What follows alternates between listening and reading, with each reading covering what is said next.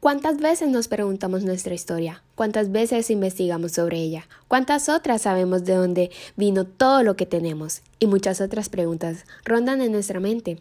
Por eso hoy, yo, Cisley Herrera, en su voz, y mi compañero Miguel Ramírez, detrás en nuestro guion, les venimos a expresar el desarrollo de la industrialización alimenticia en Antioquia a principios del siglo XX y también nos enfocaremos en los factores que se dieron para que esta fuera posible y en qué organizaciones fueron las que llevaron a cabo este movimiento. Bienvenidos y bienvenidas a este podcast universitario y sin más preámbulos, empecemos.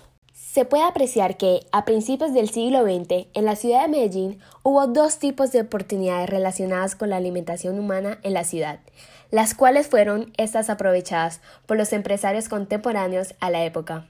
Para unos empresarios, las novedades que se estaba presentando en el ámbito gastronómico los incentivaron a organizar negocios y otros reconocieron en la elaborada alimentación tradicional la ocasión para emprenderlos. La Villa del Chocolate y de la Arepa estaban convirtiéndose ahora en ciudad. El incremento de la población junto con el comercio y la fundación de manufacturas y fábricas ampliaban el tamaño del mercado. Ejemplo de ello fue la creciente demanda de alimentos por parte de la clase obrera, en su mayoría mujeres cuya especialización fabril y la alta demanda laboral a lo que estas mujeres eran sometidas no les permitía preparar alimentos de consumo cotidiano para su sustento y el de sus familias. En aquella época, gracias a esta industrialización alimenticia que se estaba dando en la ciudad de Medellín, con el paso del tiempo ahora muchas más personas tenían acceso a alimentos que antes solo las personas más acaudaladas y mejor asalariadas de la ciudad podían costear y dichos alimentos ya no se tenían que elaborar manualmente en las casas, sino que en las industrias alimenticias que estaban surgiendo apenas estaban ganando participación en el mercado, y estas estaban supliendo la mano de obra doméstica en la elaboración de ciertos alimentos.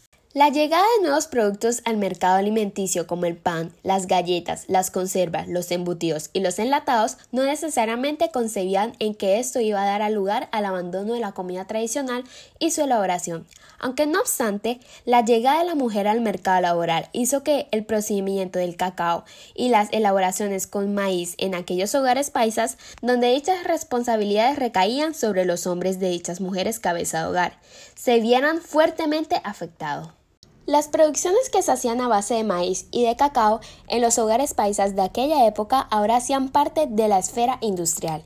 En dicho entorno de pleno apogeo para la industria alimenticia fue donde se constituyeron varias sociedades comerciales dedicadas a la elaboración de pastas de chocolate.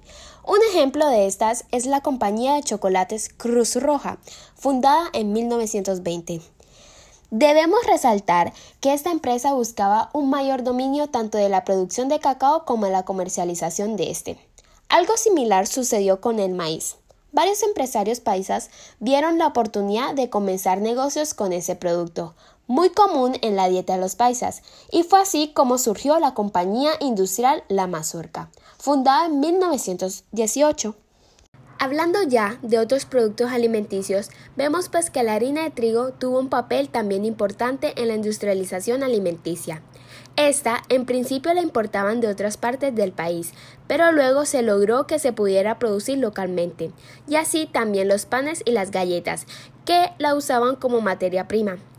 Fue todo esto lo que conllevó a que fundaran la compañía harinera antioqueña, cuya participación fue crucial para la posterior constitución de la Fábrica Nacional de Galletas y Confites, llamada hoy en día como Galletas Noel.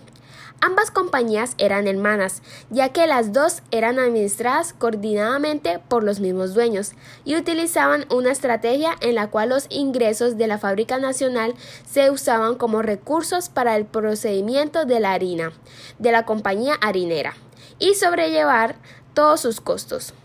Debemos resaltar que la Fábrica Nacional de Galletas y Confites no fue el primer emprendimiento que hubo que usó harina de trigo como insumo principal siendo en ese entonces la elaboración de galletas una novedad gastronómica en la ciudad de Medellín, adelantándose en 1903 hubo una serie de empresarios de la ciudad que ya había identificado previamente las bondades de la harina de trigo para elaborar productos con valor agregado.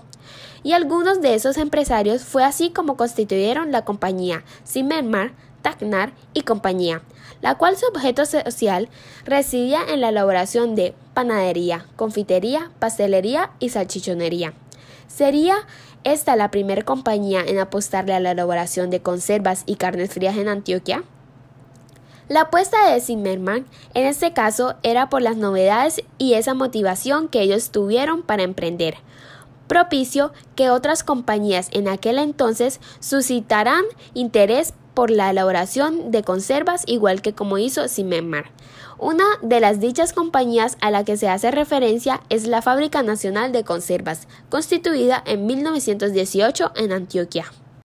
Hablando ya propiamente de esta estructura interna y de cómo fue que se lograron conformar estas industrias alimenticias, encontramos que se hicieron tres tipos de sujetos presentes en toda y cada una de estas sociedades. Y esos fueron la sociedad, los empresarios locales y el extranjero. Tanto en la Fábrica Nacional de Galletas y Confites, Zimmermann, Tacnar y compañía, entre otras sociedades alimenticias, tenían entre sus asociados extranjeros, los cuales desempeñaban un papel importante en la producción y de ellos se valoraban su experiencia y conocimiento. En este caso, Zimmermann y Tacnar, el señor Zimmermann era el dueño de la maquinaria y Tacnar el responsable de la producción. Sin duda, en esta organización se optó por la vía de la participación en la propiedad tanto intelectual como industrial para asegurar su compromiso y reducir factores de riesgo organizacionales tales como cuotas salariales muy altas para cuando la organización apenas estaba empezando.